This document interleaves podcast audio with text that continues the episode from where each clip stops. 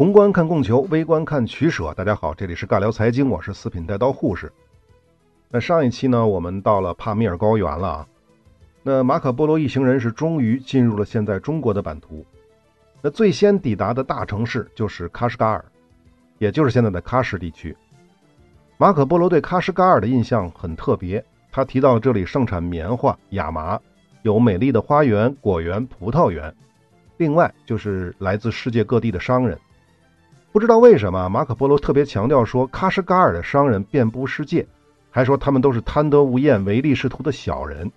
不仅如此呢，他还说当地的饮食粗鄙污秽。我猜啊，这个是不是马可波罗在当地跟喀什噶尔的商人是吧做生意被骗了，或者是遭到了什么不公正的待遇啊？否则他不应该这么诋毁吧？喀什啊，当年不好说，但现在去过新疆的人都知道。那是一个去了就会长胖的地方，好吃的东西太多了。谁敢说喀什的饮食粗鄙？那一定是吃屎长大的。好，喀什噶尔的内容就说这么多。然后马可波罗一行人继续向南，来到了叶尔羌城。这个位置呢，就是现在新疆的刹车县。有意思的是啊，马可波罗说叶尔羌城不仅有基督教徒，而且还建有基督教堂。只不过呢，他们是属于聂斯托利派，这个名字还记得吧？中国古代称为景教。这还没完啊！在叶尔羌城，马可波罗又讲到了一个新的神迹的故事。他说，叶尔羌曾经的统治者，也就是一个蒙古的亲王，曾经改奉了基督教，并建造了一座纪念圣约翰的教堂。只是呢，这位亲王死了之后，他的继任者还是重新信奉了伊斯兰教。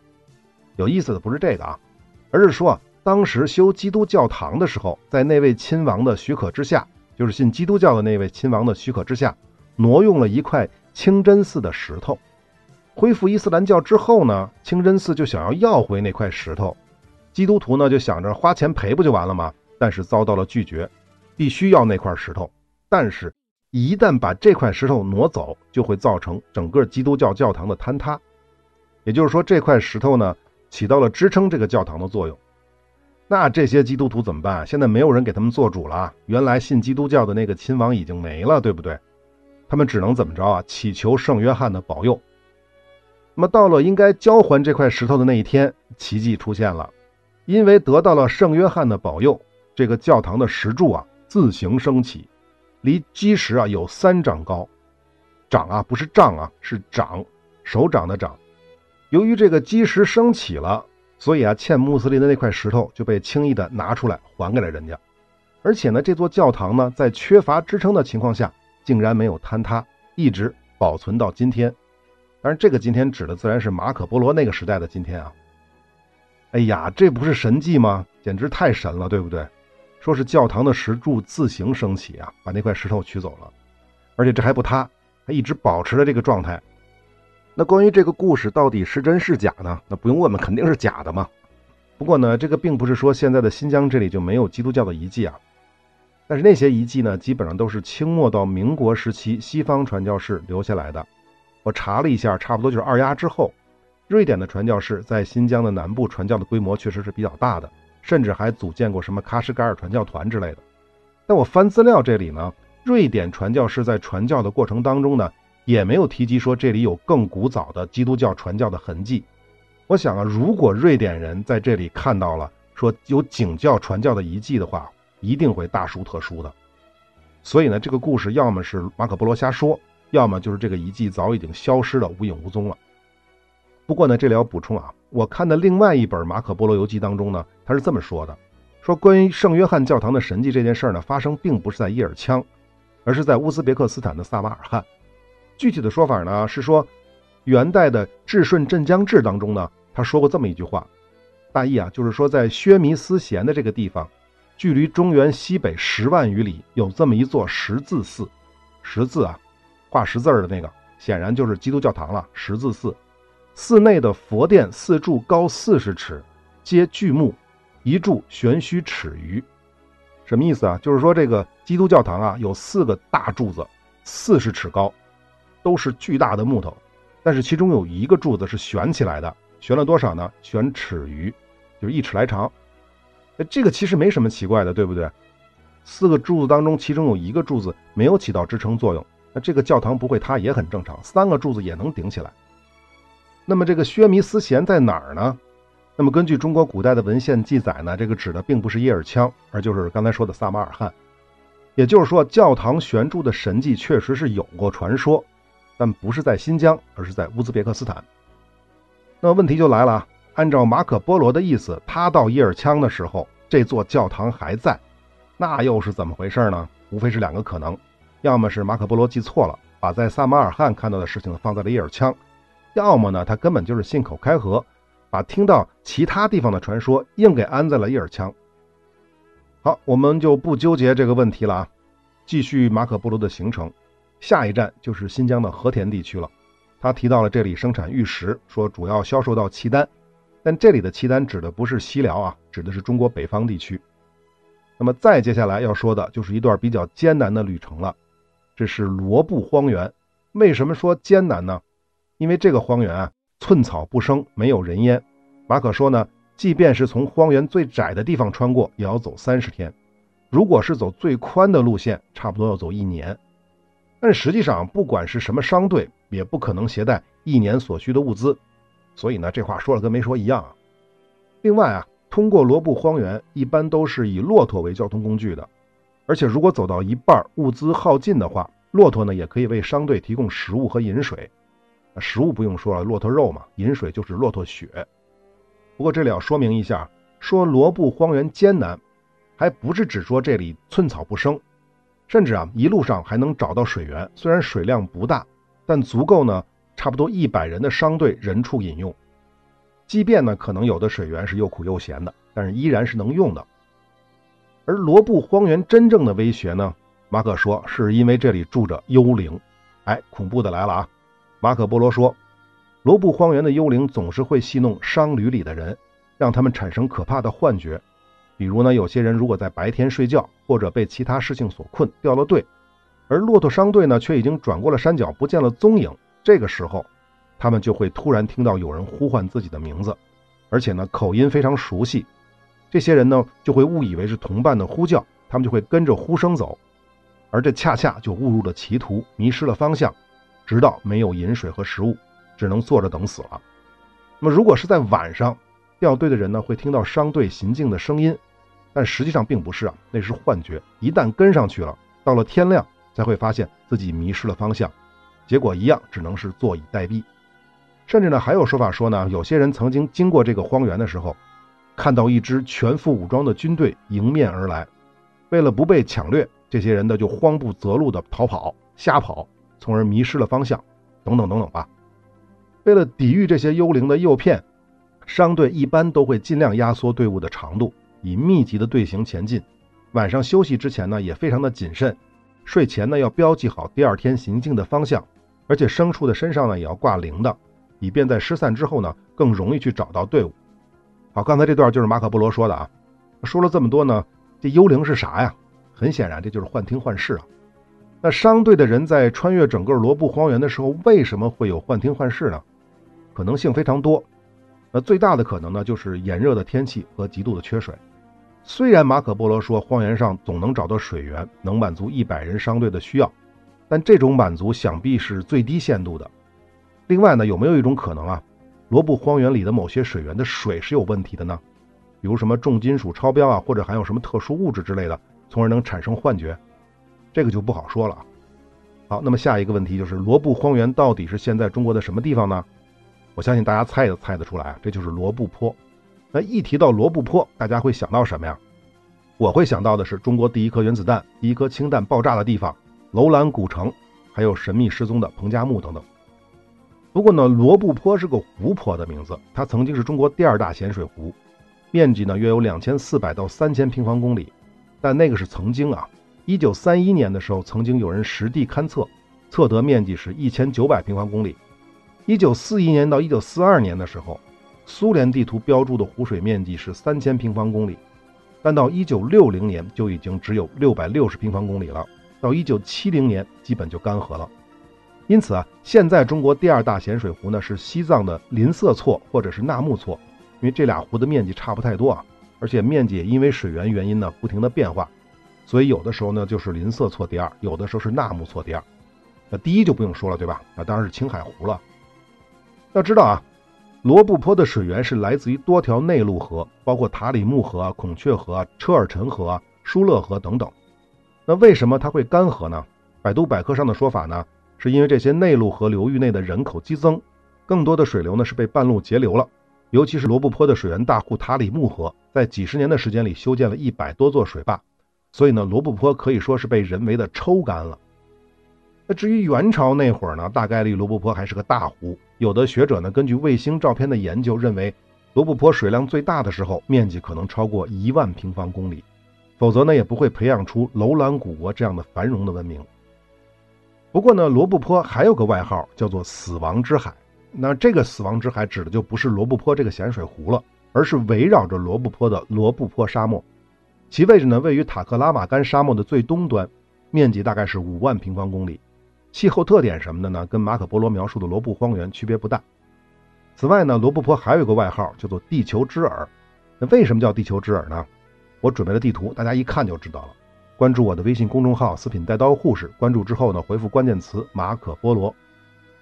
好，我们接着说啊，马可波罗的商队用了大概三十天才穿越了罗布荒原。他的出发地点叫罗布镇。如果你在地图上去搜罗布镇，会给你定位到云南，那显然就不对了。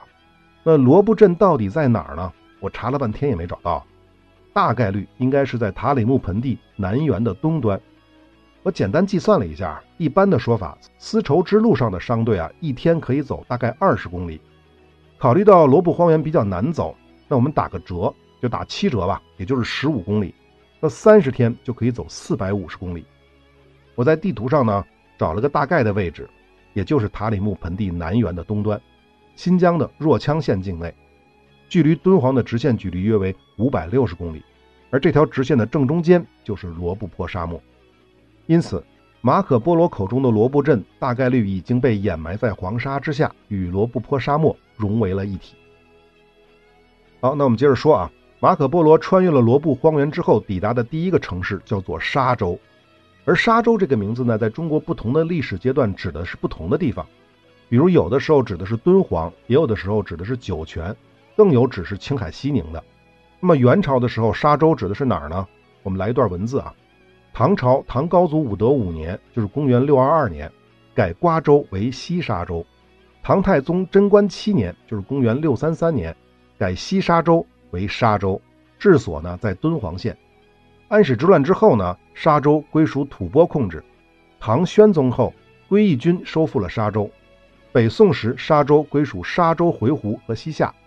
元世祖忽必烈呢，是在一二七七年重设沙州。那根据这点描述呢，说明元朝时期的沙州就是现在的敦煌。另外要说的是啊，楼兰古城是在罗布泊沙漠的北面，所以马可波罗没有途经楼兰，没有相关的记载是非常合理的。那我们接着说马可的路线啊。我们之前讲过中国古代的丝绸之路，从中国的角度来看呢，起点就是河西走廊的西端，差不多就是现在敦煌这个地方。而敦煌的正西就是罗布荒原，再往西就是塔克拉玛干沙漠。所以商旅啊到了这儿之后有两条路可选，一条路呢是从南面绕塔里木盆地，沿着昆仑山脉的山脚走若羌、和田到叶尔羌、喀什，再翻越帕米尔高原。那么另一条路呢，是走北面，向北到哈密高昌，然后再选择从天山山脉的北面或者南面，再向西绕过塔里木盆地。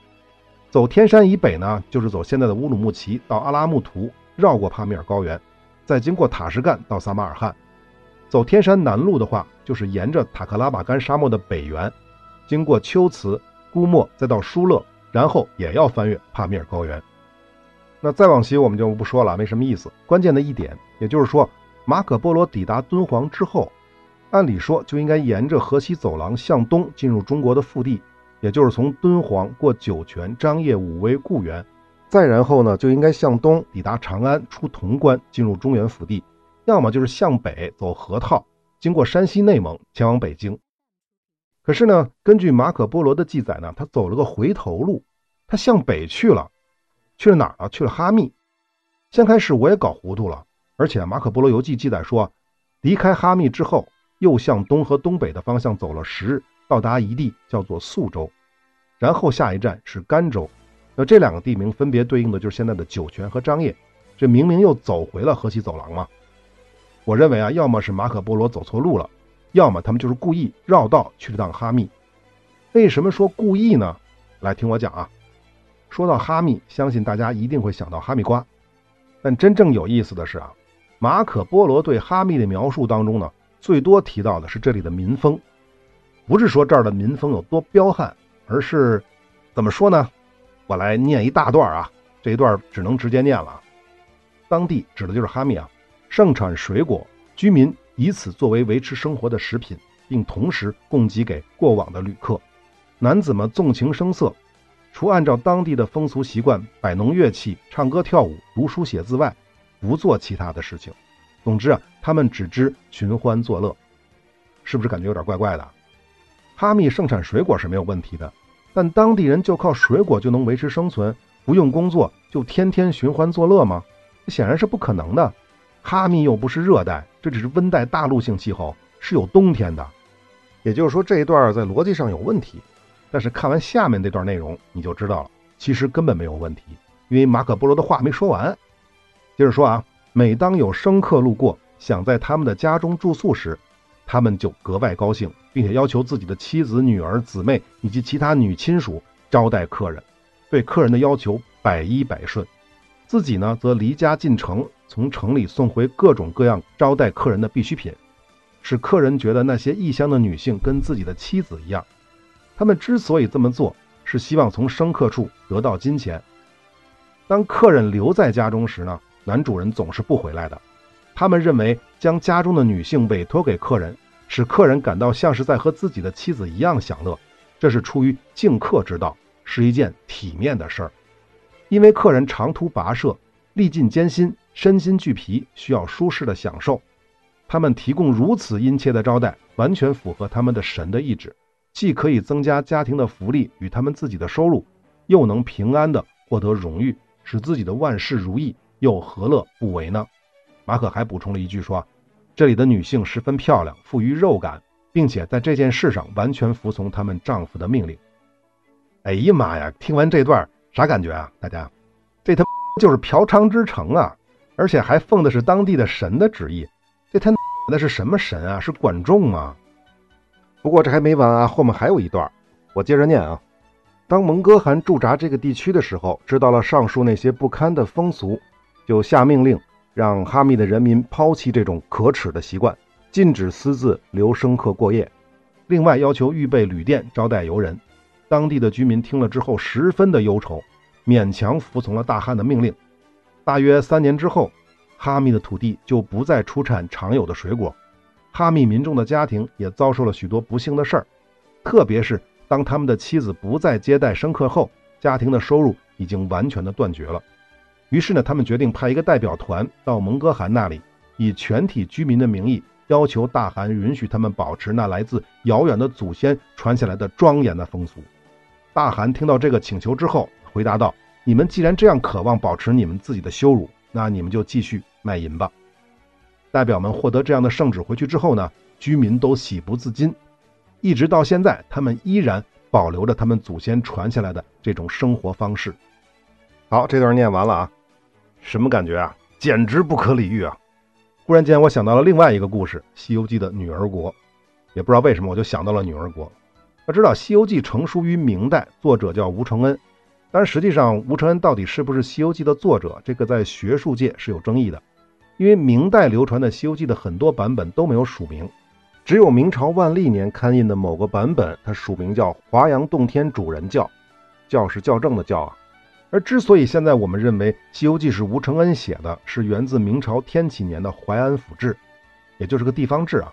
这上面写着《西游记》是吴承恩著录的，因为这个只是地方志的记录，相当的不权威，所以才有那么多人去怀疑。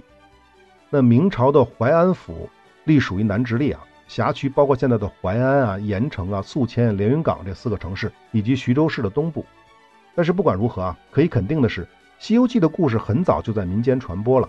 在唐朝的后期和五代时期的许多记载当中，已经出现了西行取经的故事。现存于敦煌石窟的玄奘取经壁画，大概作于西夏初年。在这个壁画上已经出现了手持铁棒的猴行者的形象。南宋刊印的画本《大唐三藏取经诗画》当中呢，就有猴行者化作白衣秀士，自称花果山紫云洞八万四千铜头铁额猕猴王的桥段。那么到了元朝，更是以元杂曲的形式广泛传播《西游记》。只不过那个时候的《西游记》跟明清时候的《西游记》又不太一样，比如孙悟空不叫孙悟空，叫猴行者；沙僧呢也不叫沙和尚，而叫做降伏申沙神。至于猪八戒呢，在早期的《西游记》故事里是压根儿没有这个角色的。等等等等吧。那为什么要说这个呢？我觉得，如果是元朝初年的哈密真的如马可波罗所说的那样，那种特殊的地区的特殊的风俗，会不会也传到了中原地区？我说这个故事传到中原地区啊，那只不过呢，中原人是由于受到了儒家礼教的影响，不能这么记录，所以呢，就可能改成了女儿国。啊，这是我瞎猜的啊。那另外呢，关于女儿国，在中国历史典籍当中呢，也有真实的影子。比如《二十四史》的北史当中呢，就有女国传。女国在葱岭南，葱岭就是帕米尔高原，还记得吧？齐国是以女为王，姓苏皮，字墨节，巴拉巴拉巴拉的。隋开皇六年，遣使朝贡，后遂绝。这个不用解释了吧？隋开皇六年，就是隋文帝杨坚的时候。这个女国就跑来朝贡来了，但是后来呢就绝了。这个绝呢就是灭国了，或者是没有联系了。那么另外呢，玄奘的《大唐西域记》里也记载过女儿国，但是那个呢是在印度的一个海岛，叫做西女国，盛产奇珍异宝，举国只有女性而无男性。关于这块呢，后面的《马可波罗游记》当中呢也去过印度，也提到过印度洋上的女儿国，说的应该就是《大唐西域记》里的西女国。那这部分我们后面再讲。那此外呢，再要多说一句啊，关于哈密的这种特殊的见闻，除了《马可波罗游记》当中的记载，在其他的中国的记载当中、历史文件当中，包括西域各国的历史文件当中，都没有记录过相关的内容。比如，早在北宋的时候，也有使臣，就是北宋的使臣，他也去过哈密，而且还写过《西周继承》，并被收录于《宋史》，其中就没有提到过类似的内容。当然了，如果哈密真的是个超级大妓院的话，在儒家文化盛行的中原。确实是不太好记录的，尤其是记录到正史当中，那有可能就被删了，对吧？那只是这种可能啊。但是即便是这样，我个人还是不相信马可波罗的说法。这个哈密的这种见闻简直太荒谬了。好，关于马可波罗哈密之旅我们就说完了，不知道您听完是什么感受啊？那么回到之前提到的那个 bug，就是路程那个 bug。马可波罗在抵达敦煌之后，按理说应该是直接向东到肃州、甘州就进入中原了。但是他为什么一定要向北去了趟哈密呢？那还是那句话，要么是马可的编故事没编好，要么就是这一行人就是专门要走一趟哈密，去感受一下哈密人民的热情。另外呢，我特想知道马可波罗他们这波人在哈密待了几天啊？但是很可惜，游记里并没有进一步的记载。好，说完哈密，马可波罗又讲了哈密西边的吐鲁番，被他呢称为叫做哈拉火州。只不过呢，在这里他没有提到吐鲁番的葡萄。也没有介绍这里的盆地地形，那只是说这里出产粮食和美酒。到了冬天，这里比世界任何地方都要寒冷。要知道，吐鲁番是中国大陆海拔最低点，最低的爱丁湖海拔为负的一百五十四米，是世界上除了死海之外的第二低地。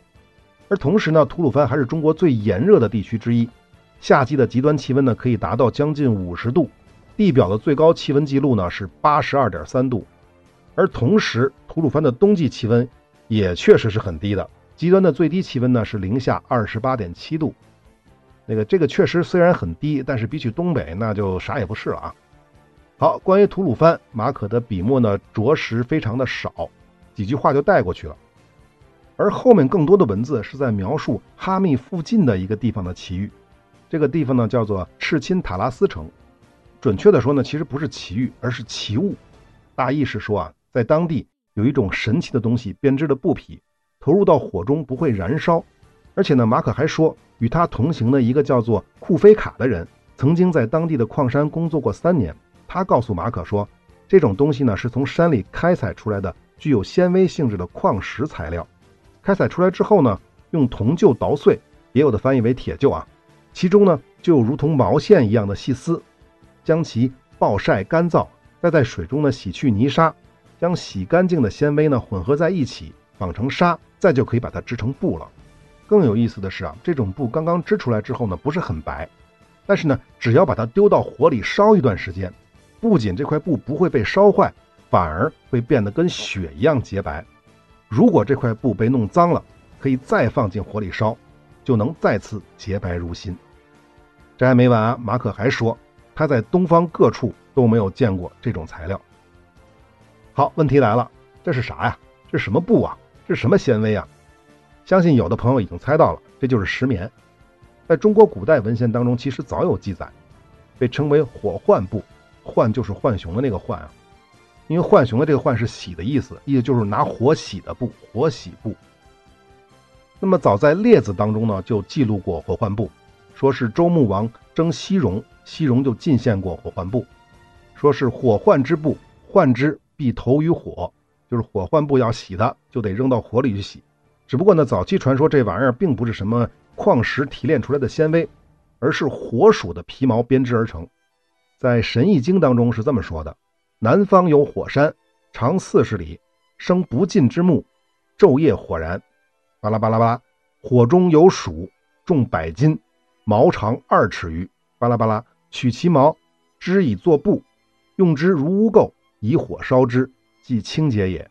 此鼠又名火光兽。其毛为布，又曰火浣布。那显然了，这个就是神话的说法了。那么汉朝的时期呢，西域就进贡过这种东西，但是到东汉的时候呢，与西域断了联系。那么中原的人呢，就再也没有见过这玩意儿了。魏文帝曹丕还坚定地认为说根本不存在这种东西，而且还把它写进了典论，刻在了石碑上。直到魏明帝曹睿时期，才又见到了从西域进贡的火浣布袈裟。那怎么办啊？那曹睿不得已就叫人把石碑上关于火浣布不存在的内容就给铲了。不过这个得说明一下，刚才这个说法呢是来自于《搜神记》，它不是正史啊。那么石棉到底是个什么玩意儿呢？简单科普一下啊，石棉呢是天然的纤维结晶状的六大硅酸盐类的矿物质总称，是唯一的一种天然矿物纤维。由于石棉的纤维柔软，具有绝缘、绝热、隔音、耐高温、耐酸碱、耐腐蚀和耐磨的特性。特别适合制作各种绝热材料，比如耐火的石棉纺织品、输水管、绝缘板之类的。之所以石棉耐火呢，是因为它导热性低。那具体有多低呢？固态的白银导热率呢是四百二十瓦每米开尔文，那铁呢是六十，铅呢是三十五，冰呢是二，就是水结成的那个冰啊是二。木头的导热率呢一般是零点二五到零点三四。而石棉的导热率呢，比木头还要低一点，是零点二到零点二四。虽然石棉跟木材的导热率差不太多，但问题是木头几百度就烧着了，而石棉可以耐一千度的高温。不过啊，石棉虽好，但它却是一级致癌物。沉状的石棉是可以被吸入人的肺里的，经过一定时期的潜伏，会诱发肺尘病、石棉沉滞症、肺癌等肺部疾病。另外呢，还要说一句，马可波罗讲啊。在东方的其他地方是没有见过火浣布的，不知道他这话的意思是在说，在世界上任何其他地方也没有见过，还是仅仅是在东方的其他地方没有见过？要知道，石棉布不只是在中国西域产出，在古埃及、古希腊、古罗马和中东等地都有石棉布的记载。而最早人类使用石棉的行为呢，可能要追溯到四千五百年前的芬兰，当地居民呢曾经用石棉混在粘土中，用于制作石棉的陶器。这种陶器最大的好处也不用说，就是保温性好啊，对吧？因此啊，我猜啊，火浣布这样的东西啊，在欧洲和中东地区呢，应该不是特别特别罕见的，就可能是个奢侈品，但是呢，不至于说别人没有见过。所以我猜呢，马可波罗的说法应该指的是东方的其他地方没有见过这玩意儿而已。因为他还补充说，据说罗马教廷就保存着一块火浣布织成的方巾。是一位蒙古的王公献给教皇的礼物，而教皇呢，把它拿来包裹圣物。什么圣物啊？据说就是耶稣的骸骨。那这位蒙古王公是谁呢？没有说。那有的版本就翻译为忽必烈赠送的。好，最后说一句啊，这个出产火浣布的钦赤塔拉斯城也被翻译为曲仙塔林，而曲仙古称就是秋瓷，塔林呢，可能指的就是塔里木。因此啊。钦赤塔拉斯城的位置应该是在塔里木盆地北缘与天山山脉临近的阿克苏地区的库车市。好，关于火患部，我们就聊这么多。本期的时间也差不多了，下期呢，我们再来聊马可波罗的北极之旅。我们下期再见。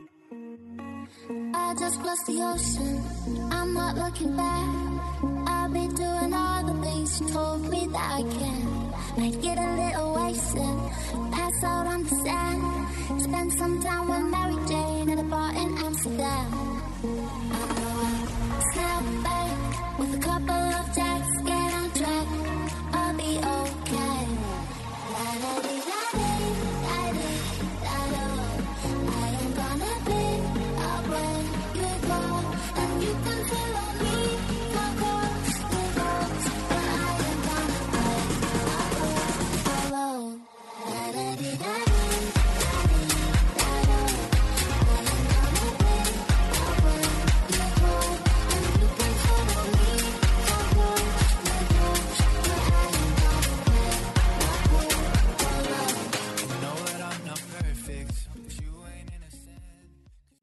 好，音乐听完了。如果您本期节目还没有听过瘾，而下期节目还没有更新，您可以选择我们的抢先听功能，提前收听本系列的全部内容，甚至是下一个系列的节目也可以。那具体的方法呢是关注我的微信公众号“四品带刀护士”，关注之后呢回复关键词“抢先听”就可以看到了。当然了，公众号菜单栏里面也有抢先听的按钮。特别提醒啊，抢先听是需要付费的，单集一元，打包购买是半价。感谢您的关注和支持，我们下期再见。